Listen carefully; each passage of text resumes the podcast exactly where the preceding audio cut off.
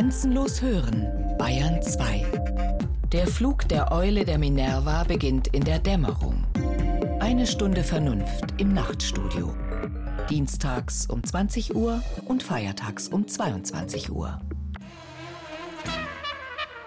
Wildes Denken. Zugeritten und moderiert von Johanna Ortmann. Erotik im Radio. Nicht so prickelnd, sagen Spielverderber. Wir beweisen Ihnen heute das Gegenteil. Alice, da bin ich. Wo ist denn mein Wackelpopochen, mein Zitterärschchen, mein Wolluspudding, mein Muschelchen? Gib doch mal laut. Hier bin ich. Endlich bist du da, mein dummes Mauseschwänzchen.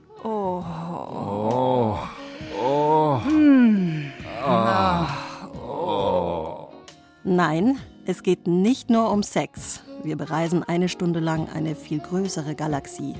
Das grenzenlose, wildwuchernde, unbezähmbare Reich des Eros.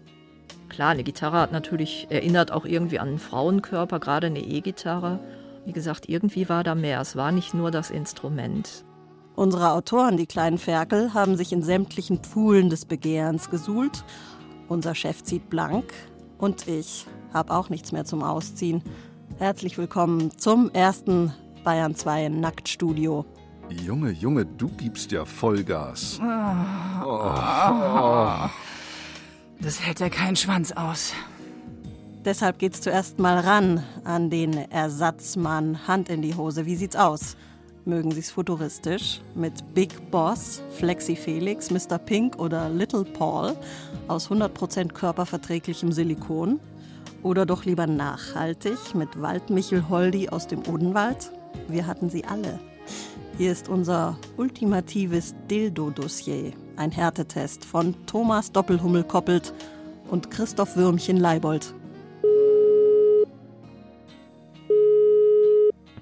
Hallo, guten Tag. Mein Name ist Tiburtius. Ah ja, genau Sie wollten wir, Herr Rüdiger Tiburtius, ja? Ich grüße Sie, Herr Thüry. Ja, hallo, grüße auch. Thomas Koppelt, mein Name. Mein Name ist Leibold vom Bayerischen Rundfunk. Spreche ich mit Frau Christi Stahlberg? Ja, Hätten Sie ein bisschen Zeit, uns ein paar Fragen zu beantworten? ja, gern. Kann ich machen. Kann man machen, ja. ja. Das ist schön. Der Dildo-Markt ist ja sehr vielfältig und schwer zu überblicken für den Dildo-Laien. Es gibt den klassischen Silikonknüppel, den Freudenstab aus Hartholz haben wir gesehen.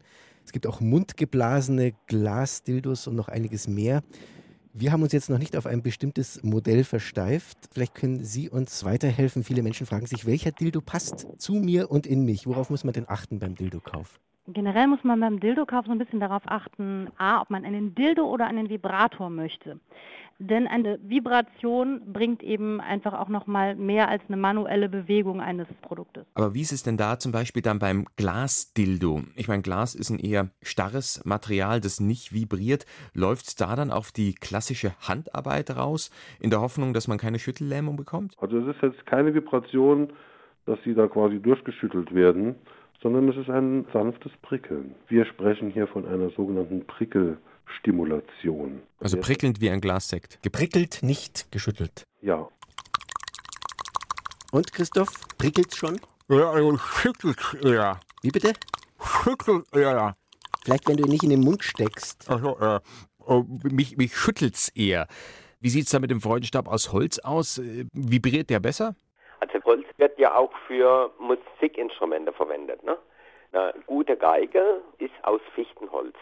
Und das, was mit der Musik funktioniert, funktioniert auch mit Vibration. Das heißt, Sie bringen mit Ihren Dildos sozusagen den Intimbereich ins Schwingen. Das kann man schon sagen. Der Laie würde vielleicht fürchten, dass da eine gewisse Splittergefahr besteht, wenn man sich ein Holzstück einführt. Ja, das ist natürlich immer die erste Frage. Aber wir können die Leute beruhigen.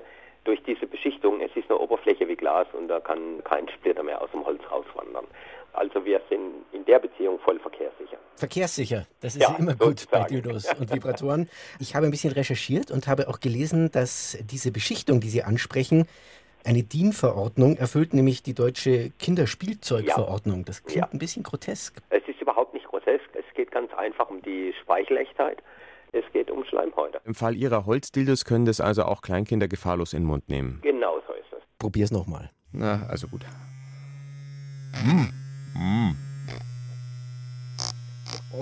Wie eine elektrische Zahnbürste. Und wie schmeckt er? Mmh. Ich würde sagen, holzig. Wie Spargel? Mhm. Oh, ich, muss, ich muss, jetzt doch mal, muss jetzt doch mal ganz dumm fragen. Ich bin ja bei diesem Thema wirklich völlig unbeleckt. Gibt es da eigentlich verschiedene Größen bei diesen Dingen? Also so, so wie bei, bei, bei Schuhgrößen. Und wie ist es mit Männern? Neigen die da nicht gern auch zur Selbstüberschätzung? Sie haben recht. Männer neigen dazu, immer größer, dicker, länger zu kaufen. Hingegen Frauen haben es lieber zierlich und klein. Ach, das höre ich aber zum ersten Mal. Das sind zumindest mal die Erfahrungen aus unseren Bestellungen. Also die Männer, die kaufen zum Beispiel gerne die Gurke oder starke Produkte. Frauen nehmen eher so dieses Filigrane. Also lieber ein Spargel zum Beispiel. Klingt sehr schmal, ist aber eine angenehme Geschichte. Eines unserer Top-Produkte ist die Paprika. Die gibt es in grün, in rot und in blau. Die ist natürlich schön konisch. Ach, eine Spitzpaprika. Ja, ja, so spitz will ich sie jetzt auch nicht nennen. Sie ist vorne abgerundet und wird dann nach hinten zum Stiel her immer dicker. Mhm, mh. Es geht hier um Vibrationen und da ist der Durchmesser nicht entscheidend. Bei den Herren gibt es da ja auch mannigfaltige Möglichkeiten. Da gibt es halt sowas wie Prostatastimulation zum Beispiel. Also Toys, die äh, anal eingeführt werden und dann den männlichen G-Punkt verwöhnen. Da bin ich eher skeptisch, weil ich gehe schon nicht gern zum Urologen. Der G-Punkt ist nun mal da, wo er ist. Aha. Sie sagen da einfach so frei heraus, der G-Punkt ist nun mal da, wo er ist. Viele Herren der Schöpfung fragen sich jede Nacht, wo ist denn eigentlich der G-Punkt? Er kann natürlich mit etlichen unserer Produkte den relativ leicht finden. Nur, Es ist kein Ein- und Ausschaltknopf. richtig, es gibt Frauen, die sind da sehr empfänglich und es gibt aber auch Frauen, denen ist es eher unangenehm. Mal hat man irgendwie Lust auf ganz wilden Sex und dann hat man mal wieder Lust auf Blümchensex. Das heißt, man dreht dann mal die Vibration rauf und mal runter, je nachdem, wie man es gerne hätte, oder wie? Richtig. Die meisten Vibratoren ja fein. heutzutage haben ganz viele unterschiedliche Programme und auch Rhythmen. Auch nicht anders als beim Küchenquirl. Da kann ich auch verschiedene Stufen. So, ja, ja, ja, ja, ja, ja. Komm, komm, gib Gummi. Lass jucken. Schalten, Christoph, schalten! Zu hochtourig, oder wie? Die haben verschiedene Knöpfe, verschiedene Geschwindigkeitsstufen mit Intervall und und und. Sind wir mal ganz ehrlich, man ist mitten im Lebespiel und dann sitzt man da und sucht den richtigen Knopf für das richtige Programm. Also man will nicht erst eine ganze Gebrauchsanweisung durchlesen müssen. Genau, die Hauptrolle sollte immer noch die Frau spielen und nicht das Teil. Vielleicht nochmal zum Thema Größe und Selbstüberschätzung. Ja. Sie stellen auch auf Wunsch passgenau her für den Genau. einzelnen Kunden? Durchmesser von einem Zentimeter bis 10, 15 Zentimeter, das ist alles möglich. Aber 10 Zentimeter wiederum, das klingt eher so, als hätte da jemand den Arsch offen. 6 cm Durchmesser, dann ist Ende der Fahnenstange. Das ist dann schon für Profis, ja. Muss man geübt sein, ja. Beschäftigen Sie denn Designer, um diese Modelle zu entwickeln? Das liegt alles immer noch in meiner Hand. Von der Idee bis zur Zeichnung. Von der Skizze bis zum Kitzel. Ja, Unsere Designerin lässt sich inspirieren von Architektur, von der Natur. Wir haben ein Produkt, das so ein bisschen aussieht wie so ein kleines, fröhliches, grünes Würmchen. Also was beim Mann eher enttäuschend wäre, wenn der sich so offenbart, ist vielleicht beim Solo-Sex dann gerade die Erleichterung, wenn da ein Würmchen auftaucht. So klein ist das Würmchen gar nicht, wie Sie sich das Doch ein Wurm. vorstellen. Die Form ist einfach irgendwann mal inspiriert worden von einem kleinen kecken Würmchen, das einen anlächelt. Er lächelt auch noch. Ja, das ist aber schön. Genau. Sie können sich ja mal auf verschiedenen Internetseiten umschauen. Da werden Sie sehen, dass diese Silikonpenisse, die da zum Teil angeboten werden, alles andere aber nicht ästhetisch sind. Kunden, die einfach die normalen Silikondödel nicht wollen, das sind eigentlich unsere Kunden. Und ihr Motto ist quasi Dildo statt Dödel. Zumindest mal stilvoll. Stilvoll lieben. Stilvoll lieben, da steckt schon wieder was drin. Ist das Ihr Slogan? Der ist mir jetzt gerade eingefallen, ehrlich gesagt. Mensch, den sollten Sie vermarkten. Ja. Wir hoffen jedenfalls, dass wir dabei helfen können, die Menschen zu öffnen für Sexspielzeuge. Machen Sie das.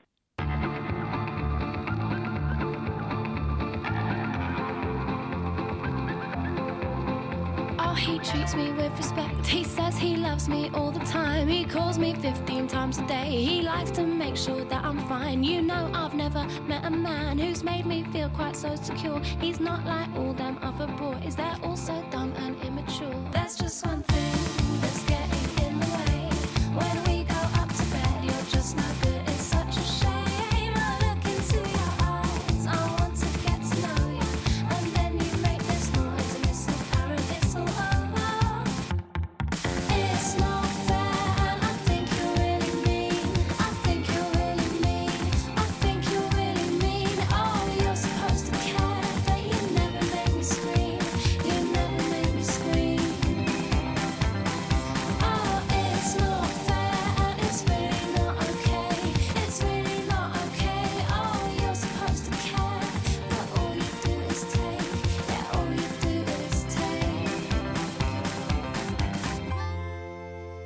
Bollern, Möbeln, Juckeln, Mupfeln, Riestern, Pimpern, Pörseln, Dübeln, Amseln, Extremkuscheln, Rammeln, Igeln, Föhnen, Förstern, Verräumen, Orgeln, Knödeln, Schildkröteln, Einlochen, Stöpseln, Fruchteln, Bamsen, Bürsten, Einpacken, Spaxen. Wegpimmeln.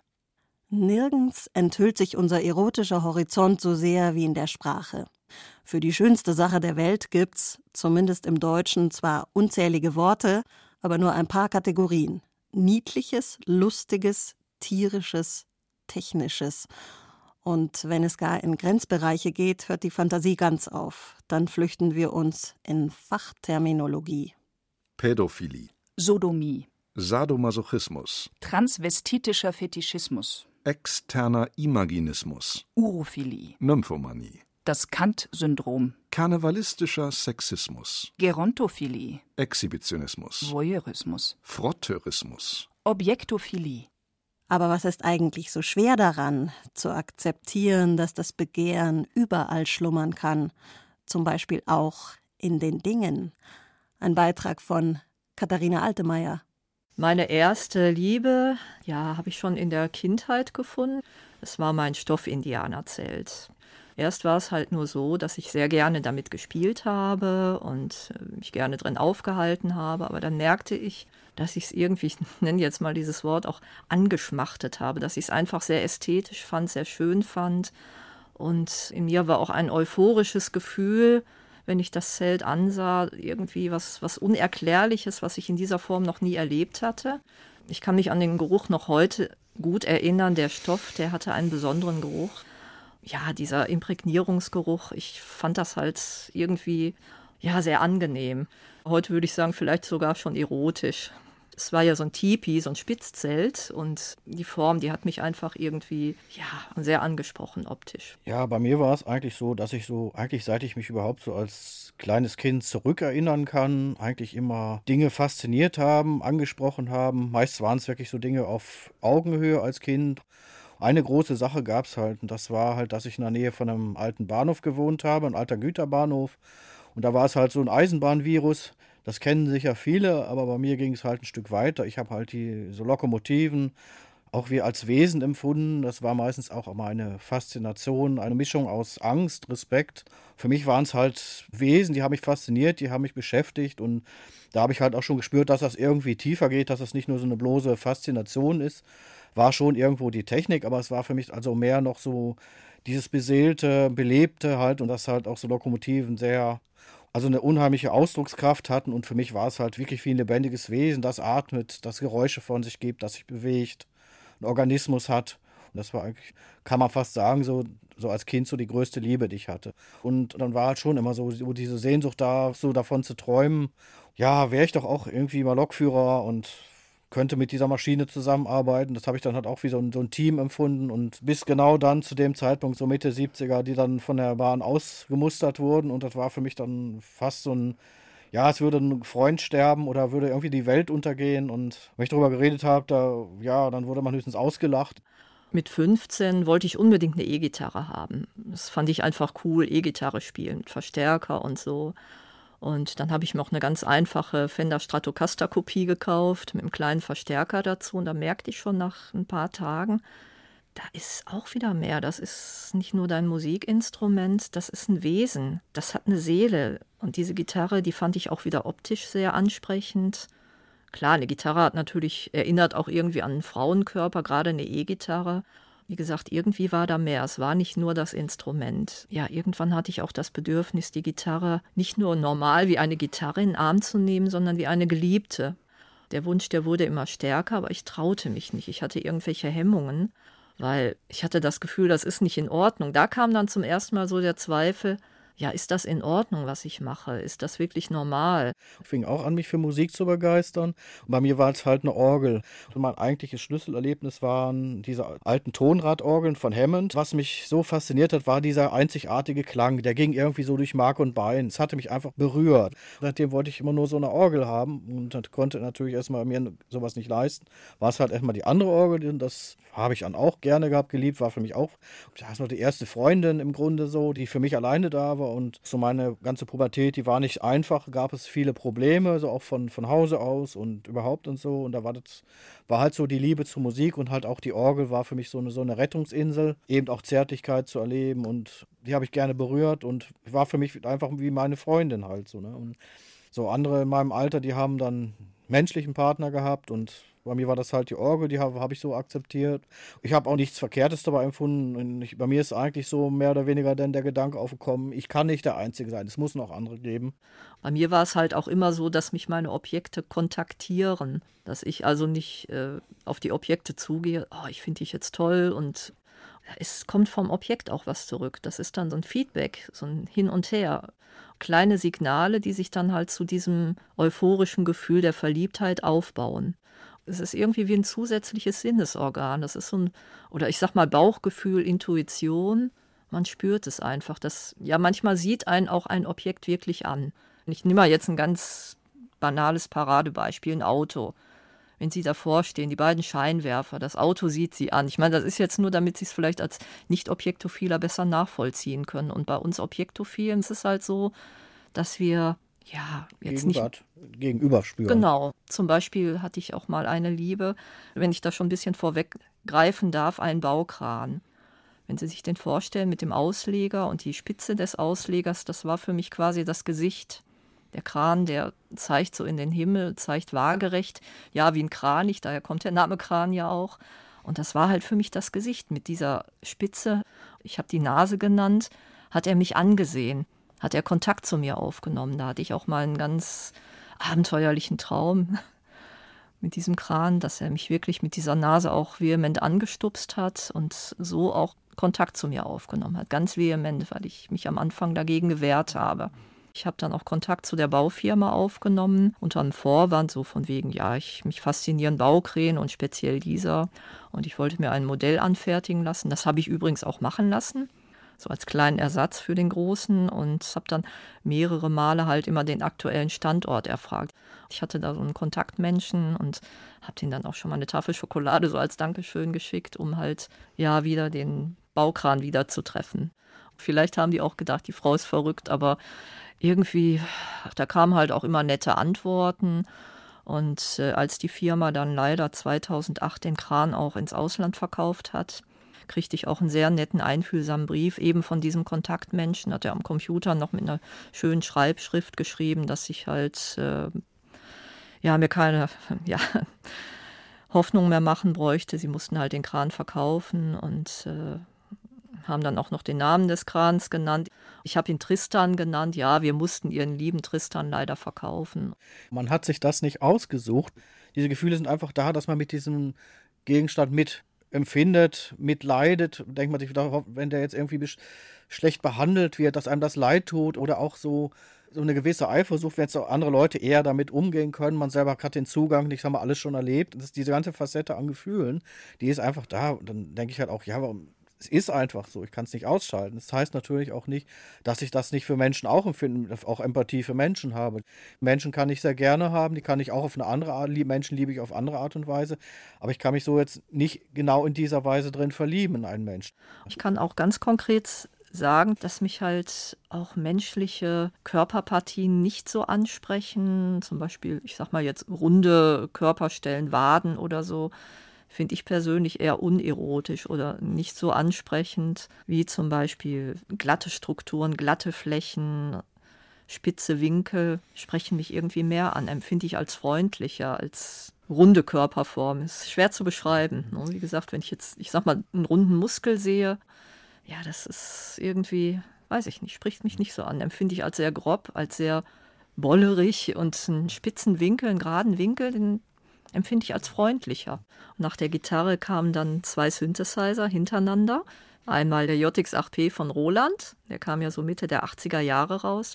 Ich hatte meine erste Band, da merkte ich genau wie bei der Gitarre, da ist mehr. Da ist auch wieder der Wunsch nach Zärtlichkeit. Und der Synthesizer hat irgendwie eine Seele, da kommt was rüber, der triggert mich quasi auch wieder an. Und das war dann auch eine sehr intensive Beziehung zu dem Synthesizer. Danach hatte ich dann nochmal einen Synthesizer, allerdings ohne Tastatur, den M1R von Korg. Und äh, das war auch eine sehr heftige Beziehung, die hielt sieben Jahre lang und den habe ich auch mit ins Bett genommen. Und ja, war eine sehr schöne Beziehung. Die hat mich sehr glücklich gemacht, ja. Und jetzt aktuell, und ich hoffe, diese Liebe wird noch sehr viele Jahre halten, weil ich sehr glücklich damit bin, ist mein Laptop. Mein Acer-Laptop, den ich auch Valentino nenne. Ist im Grunde genau wie in einer zwischenmenschlichen genau. Beziehung auch. Ne? Es kommt jemand mhm. Neues ins Leben, man verliebt sich oder eine alte Beziehung funktioniert vielleicht nicht mehr, ist vielleicht nicht mehr, sind keine Gefühle mehr da. Es kann ja auch passieren, dass es sind immer, immer auch längere Prozesse auch, ne? dass eine ja, Liebe, die Liebe mit der Zeit vergeht, nicht mehr da ist, man lebt so nebeneinander her oder sieht sich auch nicht mehr, kann alles passieren, dann kommt auf einmal jemand Neues ein Leben und es macht irgendwie, macht Peng irgendwie, ne, und dann.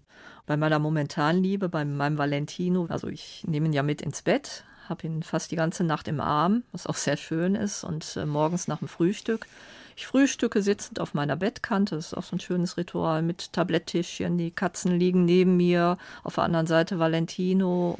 Und nach dem Frühstück packe ich das Tabletttischchen weg und klappe Valentino auf, lege mich nochmal zu ihm aufs Bett und wir kuscheln nochmal ein Viertelstündchen. Das ist immer sehr schön, sehr angenehm, ja. Und nachmittags gehe ich halt mit ihm ins Internet, höre Musik über ihn, über YouTube und äh, sehe ihn halt während ich bastel oder während ich irgendwas anderes mache und es ist einfach schön. Und dann natürlich abends vorm Schlafengehen auch kuscheln, wie beim menschlichen Liebespaar. Man geht ins Bett, man kuschelt und schläft kuschelnd ein und es ist einfach wunderbar. Wenn nicht Objektophile von Objektophilie hören, sie reduzieren es immer sehr auf Sexuelle. So nach dem Motto, ach, die springen jedes Objekt an, ich sage es jetzt mal so. Das trifft nicht zu weil eben, die können sich gar nicht vorstellen, dass da eine tiefe emotionale Bindung ist. Und Erotik bei dem einen eine größere, bei dem anderen eine geringere Rolle spielt. Natürlich spielt auch Erotik eine gewisse Rolle. Das ist auch ein sehr, sehr weites Facettenreich. Ich meine, genau. Erotik, das ist ja ein ganz Riesenspektrum, das allein dadurch schon bereichert wird, dass jeder was anderes liebt. Aber was ist Erotik? Wo fängt Erotik an? Hm? Zwischen den Ohren.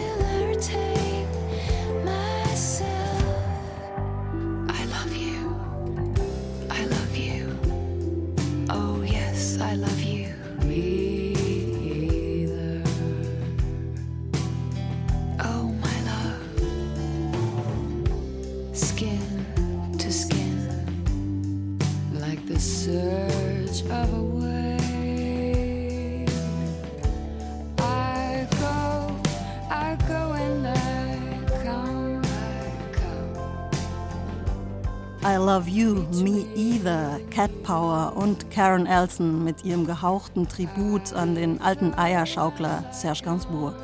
Der Song hat ja als Schnackselmusik par excellence Karriere gemacht, ganz anders als beabsichtigt.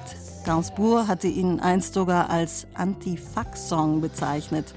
Ursprünglich ging es ihm darum, die, Zitat, existenzielle Sinnlosigkeit körperlicher Liebe zum Ausdruck zu bringen. Ein uraltes Problem in der erotischen Kulturgeschichte des Abendlandes. Palzers Papierflieger. Nachrichten aus dem Elfenbeinturm. In der Erotik vereinen sich Fantasie und Körperlichkeit.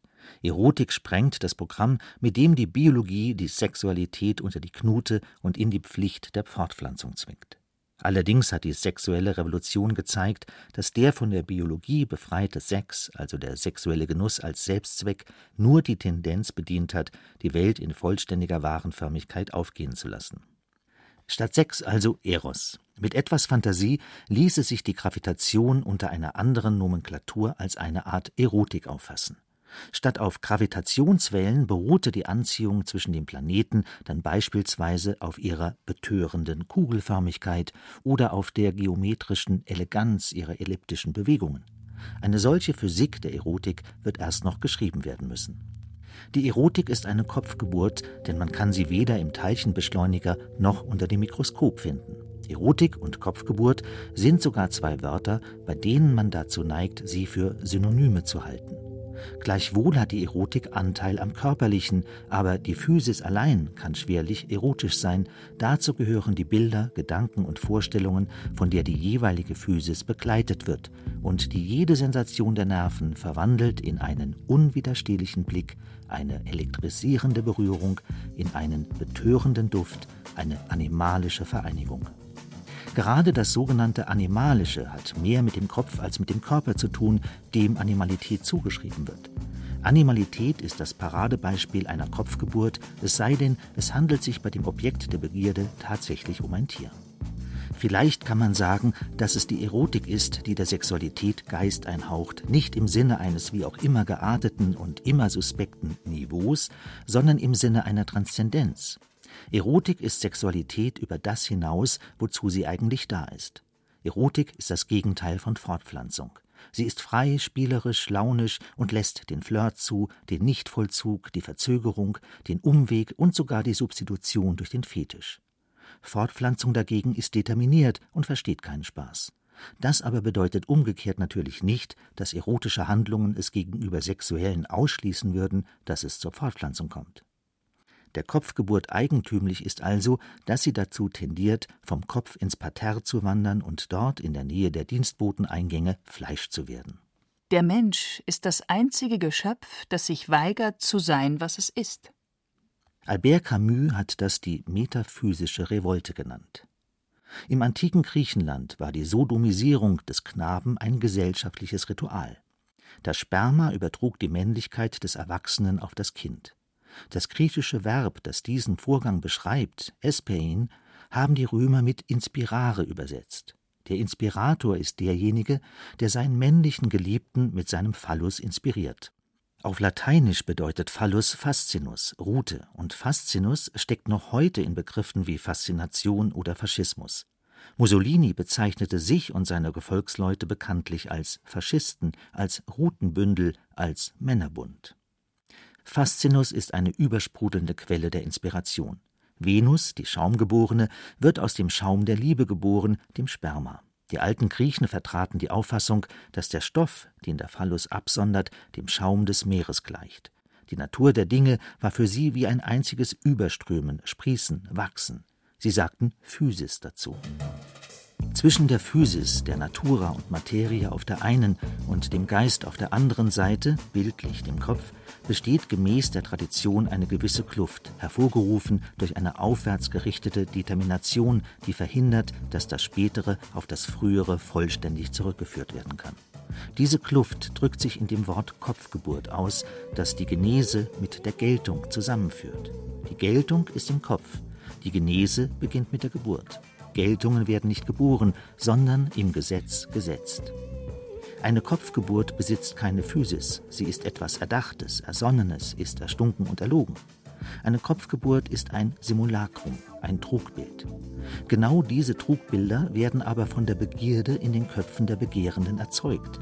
Man könnte sagen, die Kopfgeburt ist eine Folge der Physis, wenn diese sich danach verzehrt, zu wachsen, zu sprießen, zu empfangen, überzuschäumen. Und zugleich ist die Kopfgeburt das Dokument, an dem abzulesen ist, dass sich der Mensch gegen seine physischen und biologischen Lebensbedingungen auflehnt.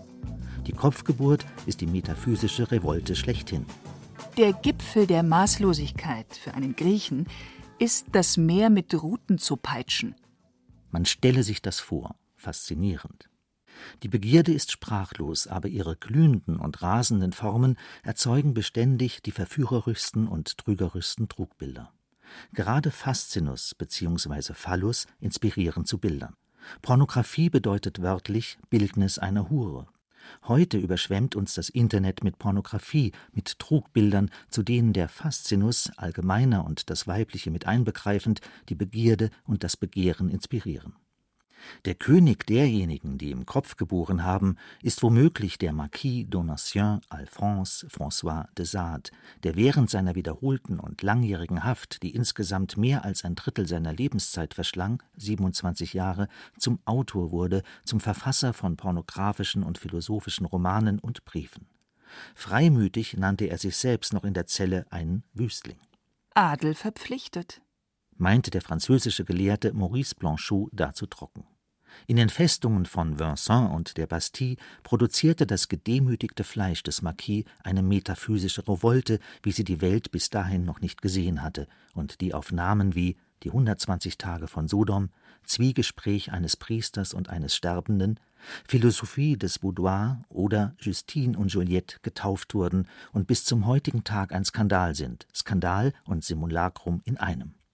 Die Fackel der Philosophie entflammt am Ficksaft, konstatierte der Marquis mit der ihm eigenen Deutlichkeit in Justine und Juliette. Mit den 120 Tagen von Sodom schuf der Marquis eine Enzyklopädie des Bösen, etwas, das mit den 600 akribisch behandelten Passionen auf das Projekt der Enzyklopädisten antwortete, auf die Aufklärung. Aber de Sade war kein Gegenaufklärer, vielmehr trieb er die Rationalität in den Exzess. Den Marquis de Sade darf man als den ersten betrachten, der zeigte, dass die logische Beweisführung nichts anderes ist als Ausübung von Gewalt. Logisches Denken ist brutales Herrschaftswissen. Wer das einmal begriffen hat, wird auch verstehen, warum dem deutschen Philosophen Immanuel Kant eine geheime Geistesverwandtschaft zu dem Marquis nachgesagt wird. Beide haben mit Hilfe der Vernunft neue Kerker errichtet. Erotik kommt bei keinem der beiden Denker vor. Erotik ist frivol, galant, lasziv, ist die im Fleisch angekommene metaphysische Revolte. Erotik überschreitet unerlaubterweise Grenzen, was bedeutet, die Vernunft aus ihrem selbst geschaffenen Kerker zu befreien. Adressiert man diesen Befund an die Gegenwart, wird man sagen können, dass Erotik und Begehren die sexuellen Tarifverhandlungen zwischen Mann und Frau erheblich stören die zwanghafte Aufrechnerei der Quoten, Betreuungszeiten und Orgasmen pro Woche. Erotik hat immer Anteil am Verbotenen. Wer immer Gesetze aufstellt, der König, die Vernunft, die Sitte, die Behörde für Normen, im Kopf werden die Gesetze gern mal übertreten. Genau das ist Erotik, zumindest ein wesentlicher Teil von ihr. Après vous. Nach ihnen. Mit diesen Worten hat der französisch-litauische Philosoph Emmanuel Levinas sein Werk zusammengefasst, das zum konsequenten Materialismus des Marquis de Sade ein radikales Gegenkonzept entwirft. Nach Levinas entzieht sich das weibliche Prinzip dem Subjekt, das sein Können ausspielt und das in die Welt expandiert. Nur dem radikal passiven Subjekt gibt es sich. Aber in dieser erotischen Liebe widerfährt dem Mann eine neue Produktivität, nicht die des technischen, fabrikförmigen Könnens und jener Vermögen, kraft derer wir die Welt konstituieren, sondern die Begegnung mit dem weiblichen anderen befähigt ihn, ein Kind zu zeugen, den Sohn. Die Passivität des Subjekts in der Liebe nennt Levinas auch Sterben. Rückzug, Passivität und Sterben sind nötig, um der Welt Platz einzuräumen, um ein anderes als man selbst zur Welt kommen zu lassen. Die Passivität des Subjekts, der Tod seines Könnens, ist die Bedingung für seine Fruchtbarkeit. Levinas beschreibt seine Philosophie als eine, die vom Mythos zum Logos und vom Logos zum Eros führt. Erotik ist vieldeutig und mehrdimensional, sie befreit und transzendiert den Logos. Die Antike kannte keine Homosexualität. Das Wort taucht erst Mitte des 19. Jahrhunderts auf, wenig später ergänzt durch den Begriff der Heterosexualität, also genau in jenem Moment, als die Rationalität sich in Form der Fabrik zur Herrschaft über die Erde aufschwingt. Weder die alten Griechen noch Römer haben Hetero- und Homosexualität unterschieden, vielmehr unterschieden sie zwischen Aktivität und Passivität. Das Passive ist glatt, das Aktive ist bärtig. Alle Männer haben aufgrund ihrer Genese ein Erbe, das glatt ist, passiv, weiblich, eben solange sie bartlos gewesen sind. Bartlose Pueri, also Knaben, nannten die Römer blühende Wangen oder Pfirsichbäckchen und sagten, wenn sie gesittet waren, Bitte nach ihnen.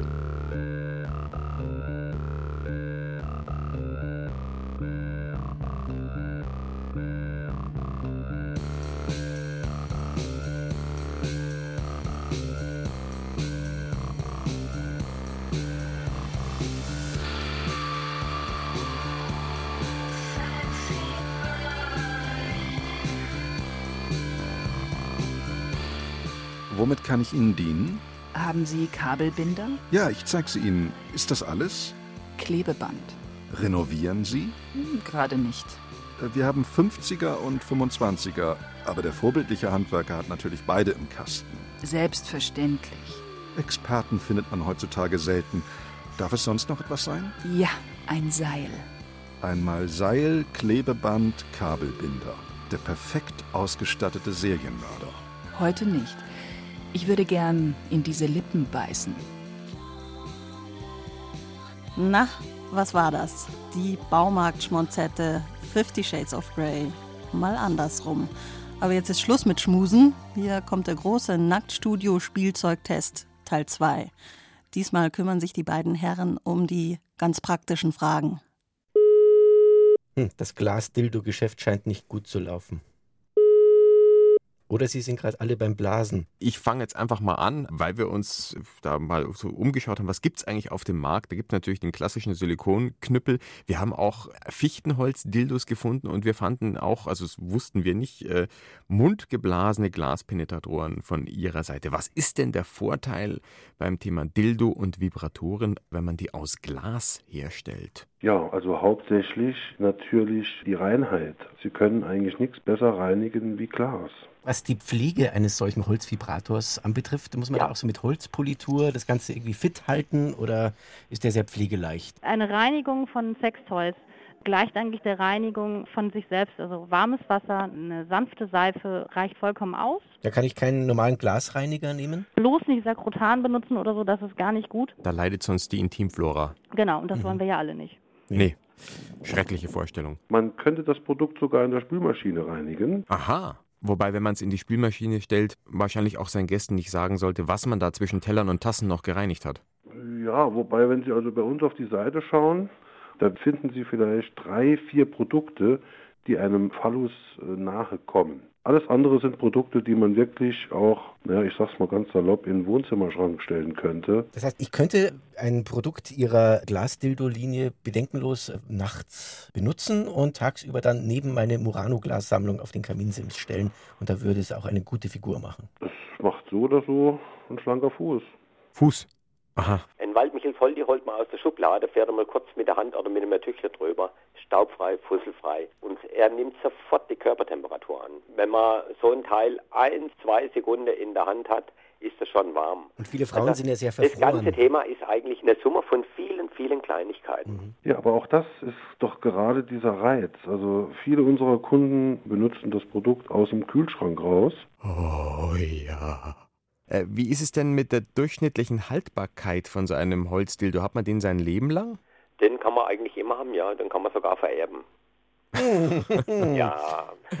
Da bin ich mir nicht so Natürlich sicher, ob kann man auch das mal die gerne Elektronik möchte. hier einen Streich spielen, aber Der Familiendildo sozusagen. ja, ja, können wir auch so. Wobei, äh, Ein Erbstück, wunderbar. wobei Von der Hygiene her wäre es dir gut möglich, ne? ja, aber trotzdem, so ein Second-Hand-Dildo klingt für mich irgendwie doch äh, zweifelhaft. Also, man möchte ja auch eigentlich den Partner nicht tauschen, ne? Da haben Sie jetzt wieder recht, ja. Na gut, ab und zu manchmal schon. Nach ja, ein paar aber Jahren. in der Regel, in der Regel, wenn man, ich, ich gehe mal von einer glücklichen Beziehung aus, dann möchte man das ja nicht. Eine glückliche Beziehung mit einem Dildo, auch schön. Wobei Holz arbeitet ja. Ja, Holz arbeitet immer, das ist eine alte Weisheit, ne?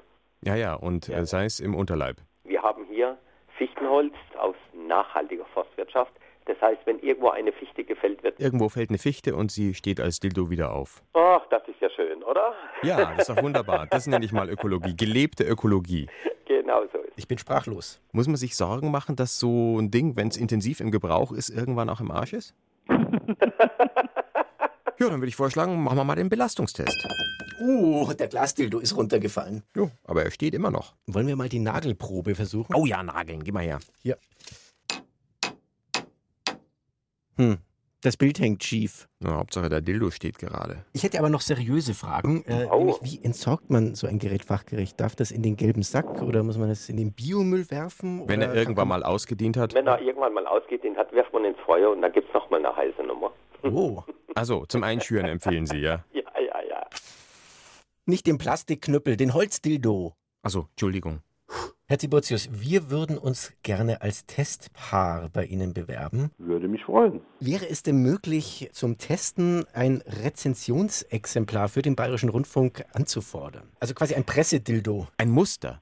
Da mal vorstellen, ja. Ist es möglich, sowas äh, zu Ja, erhalten? kann man, kann man eigentlich machen, ja. Das ist möglich, ja. Wir würden ihn auch schön sauber machen und zurückschicken. Äh, ja, Was würden Sie uns denn so als Einführungsmodell empfehlen? Da stellt sich erstmal die Frage, wie soll es denn geprüft werden? Die klassische Art, vaginal oder doch lieber anal? Vaginal tun wir uns leider schwer. Wir bräuchten ja so eine Herrenvariante. Das heißt, ihr selbst, ihr zwei Männer möchtet gerne dieses Produkt ausprobieren. Ja, ob jetzt miteinander oder jeder einzeln für sich, das haben wir noch nicht so ganz ausdiskutiert. Gut, dann haben wir Produkte, die nennen sich Special Pro. Ich schreibe mal mit Special Po oder Pro? Ich würde Ihnen die Cobra Libre empfehlen. Das ist ein Eichelschmeichler. Aha. Die Kollegen und Fans beschreiben das so wie ein sehr guter Blowjob. Das klingt reizvoll. das ist reizvoll. Ja, dann bestellen wir den einfach mal. Haben Sie einen Stift? Ja, Also Bayerischer Rundfunk, Bayerischer Rundfunk. Redaktion Nachtstudio. Nacktstudio. Nein, Nachtstudio, Nacht wie die Nacht. Wichtig ist dann dir noch die Frage, wird das Ganze diskret verpackt, dass das hier im BR dann nicht in der Poststelle auffällt und stecken bleibt? Habt ihr so enge Briefkäste? Das ist ein ganz neutraler Karton. Steht nicht Zalando drauf, muss keiner schreien. Gut. Herr Tiburtius, wir bedanken uns sehr bei Ihnen. Also dank Ihrer Information ist der Glas-Dildo jetzt nicht mehr undurchsichtig für uns. Freue ich mich. Herzlichen Dann- Dank. Ja, und dann schauen wir mal, was draus wird. Ich bin gespannt. Ich auch. Und unbedingt diskret verpacken? Undiskret verpackt. Unbedingt diskret verpacken. Ach so. So, jetzt äh, haben wir die ganzen Dinger da. Und was machen wir jetzt damit? Hm. Hm, vielleicht Milch aufschäumen. Oh ja, so eine, so eine schöne Latte. Na, also Holz überzeugt mich wirklich beim Schäumen. Aber Silikon schäumt ziemlich. Ey, nicht anspritzen. Entschuldigung. Ja, kann ja mal passieren beim Dildo.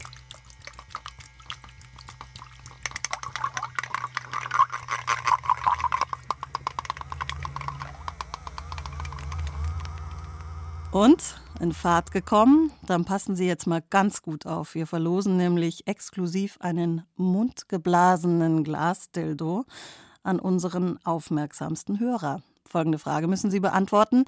Was war die erste große Liebe unserer objektophilen Freundin zu Beginn der Sendung? War es der Eiffelturm, ein Tipizelt, ein Atomkraftwerk oder doch eine Gitarre? Schreiben Sie uns die Lösung auf eine Postkarte. Mails finden wir nicht so erotisch an. Bayerischer Rundfunk Bayern 2 Nacktstudio in 80335 München.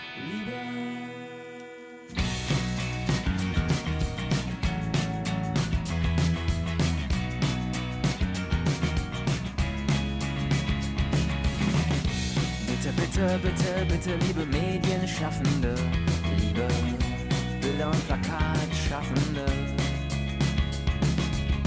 Bitte, liebe Film- und Fernsehschaffende, liebe Werbeschaffende, liebe Serien- und Produkte-Schaffende. Bitte, liebe coole Sockenschaffende, liebe Shampoo- und Schokoladenschaffende, liebe Geld- und Bewusstseinsschaffende. Bitte, bitte, bitte, bitte, bitte. Nie mehr Sexualität zeigen. Bitte nie mehr und nirgendwo. In Zusammenhang mit euren Produkten. Bitte nie mehr Haut und nie mehr Po. Bitte Licht ausmachen und schweigen. Bedeckte Körper sind in Ordnung. Kleidung ist in Ordnung. Kleidung ist in Ordnung. Bedeckte Körper sind in Ordnung. Kleidung ist in Ordnung. Ah, Schorsch, du. Komm, zieh dich aus. Ich hab's eilig. Uh, hast du kalte Hände. Uh, ist dieser Landschaft oh um Mai, um oh Mai, um oh Mai. Erotik ist ja auch die Kunst des Verhüllens und Enthüllens. Und man soll ja, wenn es spannend bleiben soll, nie alles zeigen. Da haben wir hier beim Radio zugegebenermaßen einen kleinen Vorteil. Und so kann der verantwortliche Redakteur dieser Sendung jetzt einfach so im Kulturprogramm von Bayern 2 die Hüllen fallen lassen. Alle.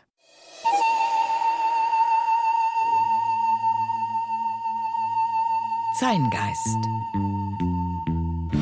Formschön und zeitlos. Wenn meine Haut ehrlich ist, dann zeigt sie Altersflecken, Aknenarben und Falten, deren Epen über die große Schlacht namens Altern niemand hören will. Meine Haut ist ehrlich morgens nach Fieber und im Neonlicht, so ehrlich, dass ich Bildbearbeitungsprogramme doch für eine gute Sache halte.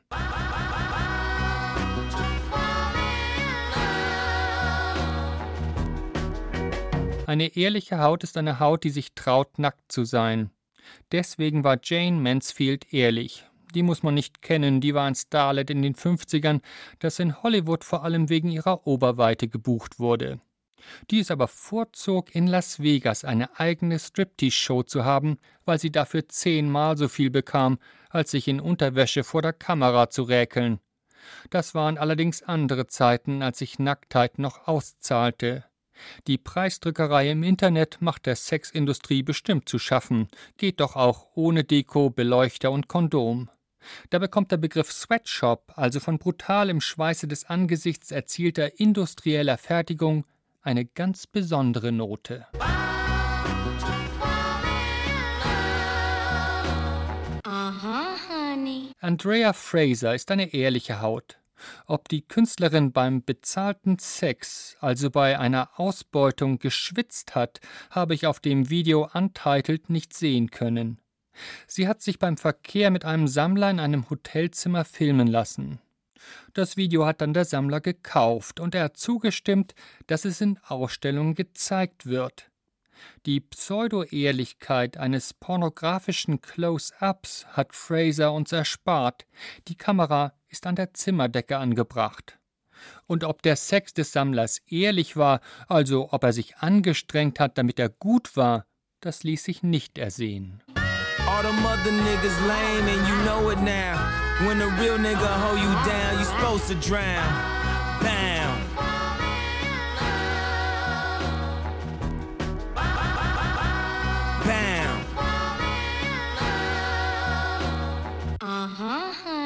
Das Fernsehen sollte mal ehrlicher werden. In den USA gibt es eine Show von Paaren mit Sexproblemen, die am Ende in einer fensterlosen Box zeigen müssen, ob sie besser geworden sind. Das aber ist nur halber Kram. Die ehrliche Version müsste heißen Ich bin gut im Bett. Drei alte Männer als Preisrichter, die Noten vergeben, Kameras überall und dann sehen, ob beim Kerl was hochkommt. So wie bei Giacomo Casanova, den der Sexmob in einen Streit verwickelte, wer öfter könne, er oder ein Stallknecht. Casanova ließ sich darauf ein, vor versammeltem Publikum zu rammeln. So wird man berühmt. Ich bin gut im Bett. Germany's Best Man. Das ist neoliberaler Sex, bei dem sich zeigt, wer auch unter Stress funktioniert. Und am besten, wir sind ja sowas von scheißliberal, mit einem Homopaar. Nein, nicht mit Männern, so liberal auch nicht, sondern mit zwei Frauen mit Stilnoten für den Orgasmus und Kürnoten für die Zeit. Und alles echt und ehrlich, nicht so wie beim Porno. Ganz, ganz ehrliche Haut, so mit Silikoncheck und so. Aha, Honey. Slatan Ibrahimovic ist eine ehrliche Haut, der aber im Stadion zumindest die Hose anließ. Auf dem nackten Oberkörper hatte er 50 Tattoos mit Namen Swazan, Cheu, Yae. Namen für 800 Millionen Hungernde. Das war Werbung für das Welternährungsprogramm. Die Namen sind wieder weg von seiner Brust. Das ist sehr, sehr ehrlich. Close your eyes and let the word paint a thousand pictures. One good girl is worth a thousand bitches. Bam!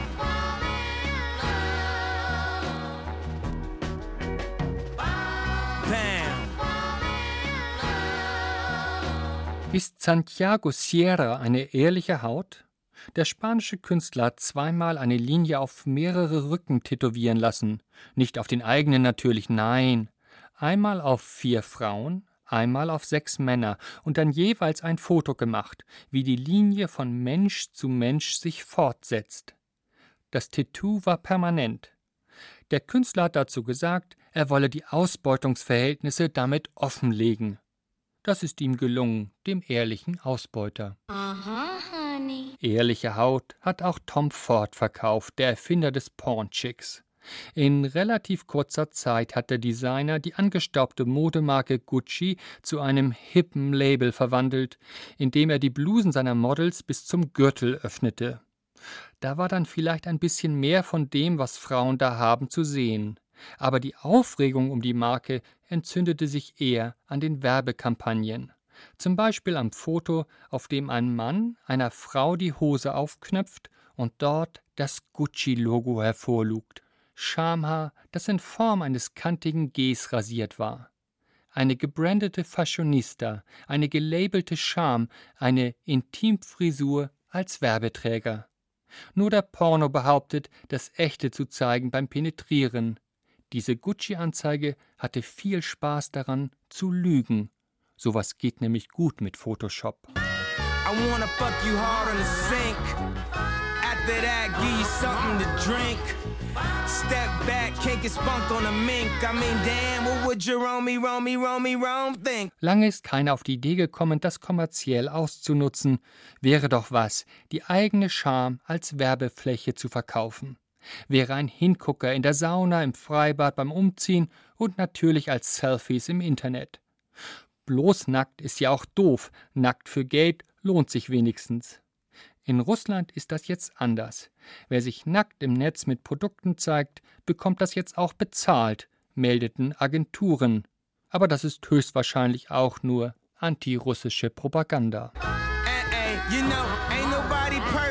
Porno, also Sex für Geld vor Kamera, zeigt auch keine ehrliche Haut. Damit sind nicht die Luftballonbrüste und die grotesk verlängerten Penisse gemeint. Gerade, dass sie nicht echt sind, dass es keine echten Menschen sind, mit denen etwa geredet werden muss, macht sie ja so praktisch für ihre Zurschaustellung. Sonst würde Porno nicht funktionieren. Der hat nämlich so wenig mit der Wirklichkeit zu tun wie Tanzeinlagen in Musicals. Das ist das Ehrliche am Unehrlichen vom Porno. Er macht uns nicht vor, uns nichts vorzumachen. Er ist verlogen und zeigt uns das auch. Jesus wept.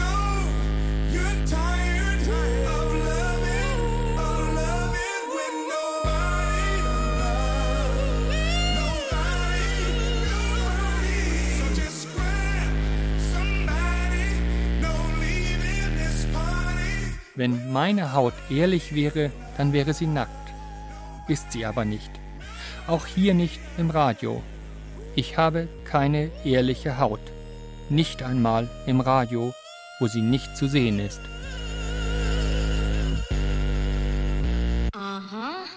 Das war's. Das erste, aber nicht letzte Erotikmagazin von Wildes Denken.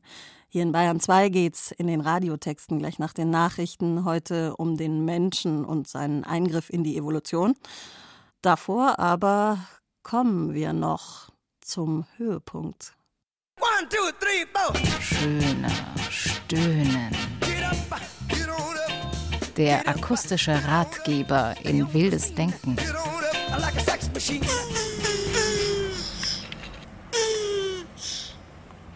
So geil. Ha, ha, ha, ha. Ja, so, so ist fein, ja. Jetzt noch mal rein, ja. So ist lässig, so ist gut.